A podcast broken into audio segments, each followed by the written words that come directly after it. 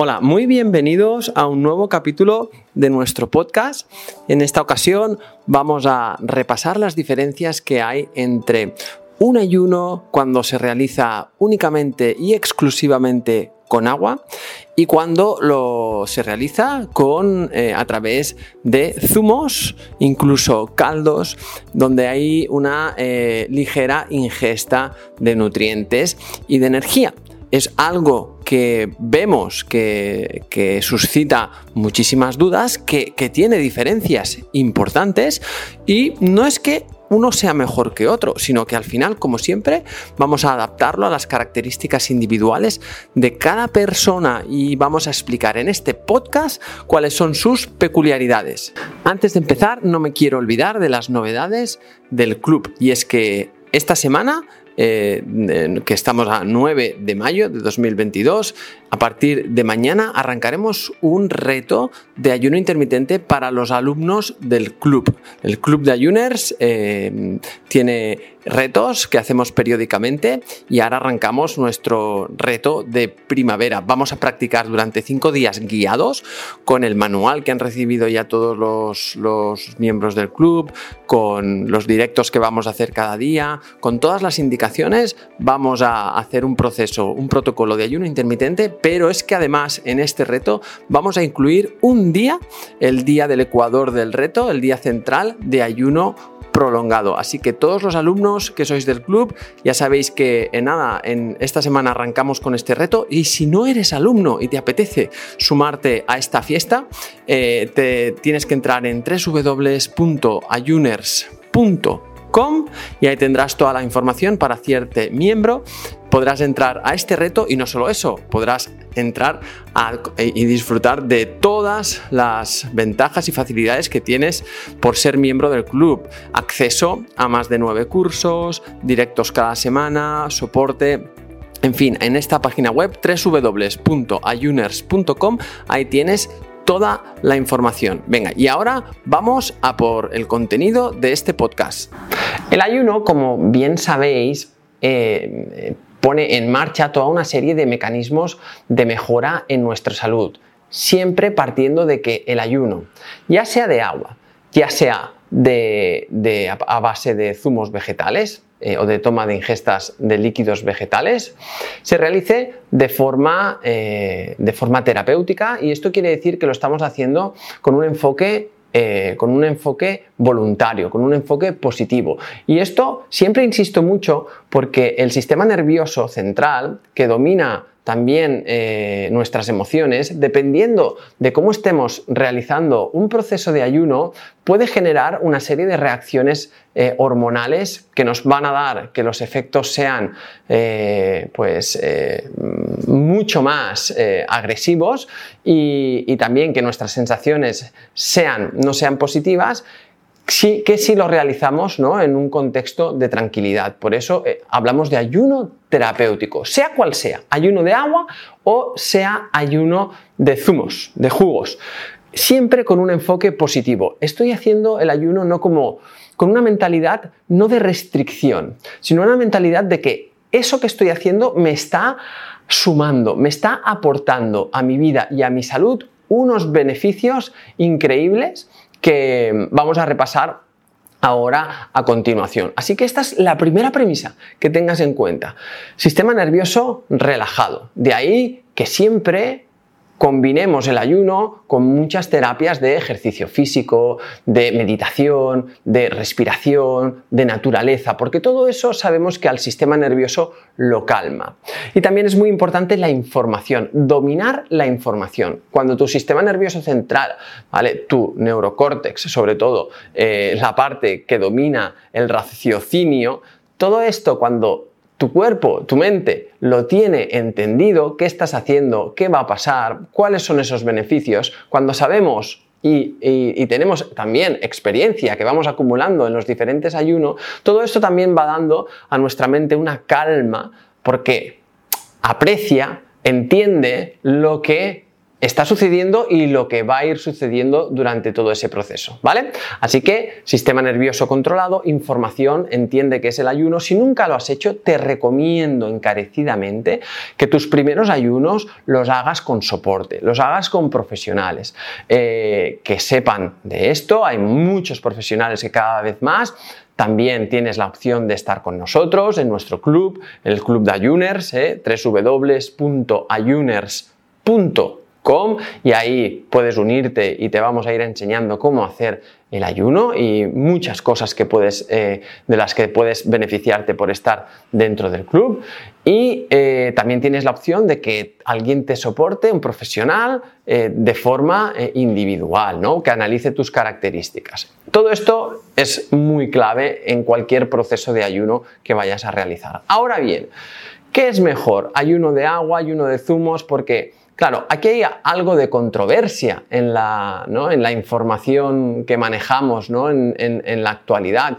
Hay profesionales que hablan de que el ayuno es solo si es hídrico, hay otros profesionales que te dicen que nunca hagas un ayuno hídrico porque es muy intenso para el organismo. Entonces, una vez más, todo, la palabra clave en esta situación es depende, ¿no? Depende de cada uno. Vamos a ver primero las diferencias importantes de, que hay entre un ayuno hídrico, solo de agua, y un ayuno con zumos. En primer lugar, eh, las dos comparten algo. Y lo que comparten es la restricción calórica. ¿Vale? El estado de, un estado de inanición controlada, que también se puede llegar a hablar de ella. Sabemos que eso es la base del ayuno. La restricción hace que cuando tú generas un déficit entre, un déficit sobre todo cuando es en plazos de tiempo ¿no? cortos, controlados y manejados, cuando, cuando es así, como un ayuno voluntario, ¿no? que tú te haces un plan que vas a hacer durante unos días determinados o durante unas horas o lo que sea, ya sea el ayuno intermitente o ya sea el ayuno prolongado. Pero la restricción calórica, sobre todo en los ayunos prolongados, es lo que nos está haciendo que esa diferencia de energía, porque ya sabéis que la las calorías, ¿no? se miden en, energía, ¿no? ¿Ves cómo hablamos de energía? Pues la diferencia entre lo que tu cuerpo necesita y lo que le has dado, eso tu cuerpo tiene que compensarlo, ¿no? Y tiene que sacar de las reservas, tiene que poner en marcha diferentes procesos metabólicos para poder cubrir esas necesidades que tienen tus células para sus funciones y su energía. Entonces, esta restricción calórica se ha ido eh, observando, ¿no? se ha ido investigando sobre ella y se ha visto que paralelamente, aparte de movilizar esas reservas y hacer que tu cuerpo empiece a, saber ¿no? y a ser eficiente utilizando, pues sobre todo la grasa, aquí es cuando hablamos del concepto de, flexibilidad metabólica, todo esto hace que el organismo también ponga en marcha unos, procesos paralelos como son la desinflamación y la autofagia, es decir, la regeneración de nuestro cuerpo. Y esto lo comparten los dos tipos de ayuno, ya sea ayuno hídrico o ya sea ayuno de zumos. Bien, sabemos que también cuando hablamos de ayunos prolongados, como estamos hablando en este caso, estamos hablando de que para que pase todo esto tenemos que superar eh, al menos las 36 horas de proceso de restricción calórica. Esto estamos hablando que al menos es un día completo sin ingesta para que estos procesos se den de forma más intensa. Cuando hacemos ayunos intermitentes, por si alguien no sabe qué es el ayuno intermitente que estáis escuchando ahora, eh, el ayuno intermitente es, son restricciones que hacemos dentro de un mismo día. Es decir, tú las 24 horas de un día vas a hacer una ventana de horas amplia sin ingesta, mínimo 12-14 horas, y el resto de horas vas a establecer tus, eh, tus pautas nutricionales en, una línea de salud, ¿no? Evidentemente es como estamos hablando. Bien, entonces, ¿qué pasa? Que si la restricción calórica es la que manda, es la que manda para que esos procesos de movilización de reservas, de desinflamación, de regeneración se pongan en marcha, cuanto más intensa sea esta restricción calórica, estos procesos más se van a dar. Es decir, si comparamos un proceso de ayuno eh, hídrico solo de agua con un proceso de ayuno a base de zumos, ¿cuánta restricción calórica estamos haciendo en una u otra? ¿Dónde hay más restricción calórica? Por supuesto en el agua. ¿El agua cuántas calorías tiene? Cero. Pues por supuesto en el agua vamos a tener mucha más restricción calórica, por lo que estos procesos se van a dar mucho más intenso.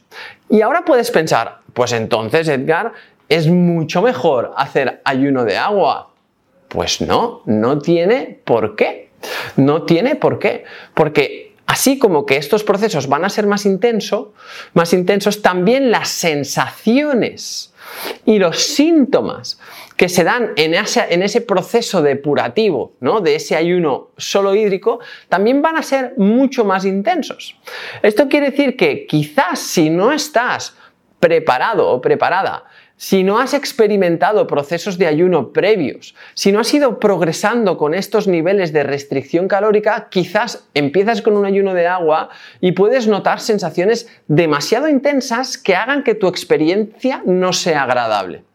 En cambio, con el ayuno de zumos, Siempre optamos para que, o sea, siempre el ayuno de zumos, la recomendación es que sean zumos donde la mayoría, la mayor parte del zumo sea su procedencia sea de vegetales en lugar de fruta, eh, un 70-30%, 70%, vegetales, eh, espinacas, apio, pepino, eh, brócoli, diferentes, calabacín, zanahorias, diferentes tipos de vegetales y un 30% de fruta, como las manzanas, pueden ser, las peras, naranjas. ¿Por qué? Porque así la entrada de glucosa es menor. Entonces, claro, cuando tú tomas estos zumos, ¿Cuántos zumos se podrían tomar? Pues entramos en, otra, en otro escenario, pues cuantos más zumos, pues la restricción calórica será mayor, con lo que ¿no? habrá síntomas, habrá sensaciones, habrá procesos de depuración, pero no es lo mismo a lo mejor tomarte solo dos zumos, ¿no? Uno por la mañana, a media mañana y uno a media tarde, por ejemplo, o, uno al mediodía y otro a media tarde, que eh, estar todo el día bebiendo zumo. ¿Eh? Entonces, siempre es interesante que los zumos sean, pues eso, dos, tres máximo al día. Si estás empezando y podrías luego incluso reducir incluso a uno. Y esto también se puede acompañar cuando hacemos procesos de estos ayunos con caldo. El caldo al final, si es caldo de verduras, eh, que es lo que aconsejo a realizar cuando hacemos un ayuno, un proceso de ayuno que superen esas 36 horas, ¿no? Pueden ser ayunos de dos días completos, tres días completos, cuatro días completos, cinco días completos. Cuanta más duración, pues más días de restricción calórica y más procesos de eh, regeneración y más procesos de desinflamación. Yo aconsejo hacer procesos de hasta unos 5 días completos como máximo y luego combinar todo eso con unos buenos procesos de alimentación. Luego es cierto que esos ciclos de ayuno se pueden repetir más veces dependiendo de las necesidades de salud que tenga cada uno y del estado en el que esté. Hay un refrán que siempre digo que dice, el que enfermó, el que comió, o sea, perdón, el que eh, comió hasta enfermar, que ayune hasta sanar. Entonces, eh, ¿no? cada uno, dependiendo de sus características, puede hacer más ciclos de estos ayunos o menos. ¿Qué pasa? Ya habéis visto, el ayuno de agua más profundo pero más intenso, el ayuno de zumos más llevadero, menos intenso, la profundidad de la limpieza, pero la experiencia es más agradable. Esto quiere, esto hace, y entramos en el factor adherencia, factor adherencia. Si tú has hecho algo que te ha generado demasiado malestar y te ha generado más sufrimiento que el que esperabas, tu cerebro, tu sistema nervioso central lo va a detectar como algo que no gusta, como algo que no quiere. Entonces esto va a hacer que tu cerebro lo intente desplazar en el tiempo y que, y que no lo vuelvas a realizar, ¿no? Porque fue una, una experiencia desagradable. En cambio, si tú has hecho un ayuno donde has tomado zumos y demás y has ido llevando la experiencia muy llevadera, esto va a hacer que el registro que vamos a tener a nivel central va a ser eh, más positivo y que tengamos más, eh, una situación más favorable a que lo podamos repetir durante el tiempo, ¿no? a más plazo, y esto nos vaya a generar esa adherencia que buscamos en este estilo de vida. ¿vale? Aplicar el ayuno en la vida de cada persona lo que, lo, ideal, lo, que, lo que se busca es que esto se vaya incorporando en nuestra vida y que no solo hagamos un ayuno una vez que lo hice y ya se me olvidó, sino que generemos ciclos de ayuno durante nuestro año, varios ciclos para ir regenerando nuestro organismo, desinflamándolo, compensando del estilo de vida que llevamos y demás. Así que aquí tienes ¿no? un poco las, las, características de uno u otro y al final no es tener que posicionarse con el que yo soy de este tipo o del otro, también es muy flexible. A veces, por ejemplo, yo hago ayunos de estos días que os decía, de tres días, cuatro días, y a lo mejor lo combino. A lo mejor hago los dos, el primer día y el último con los jugos, y a lo mejor hago un par de días eh, centrales con agua.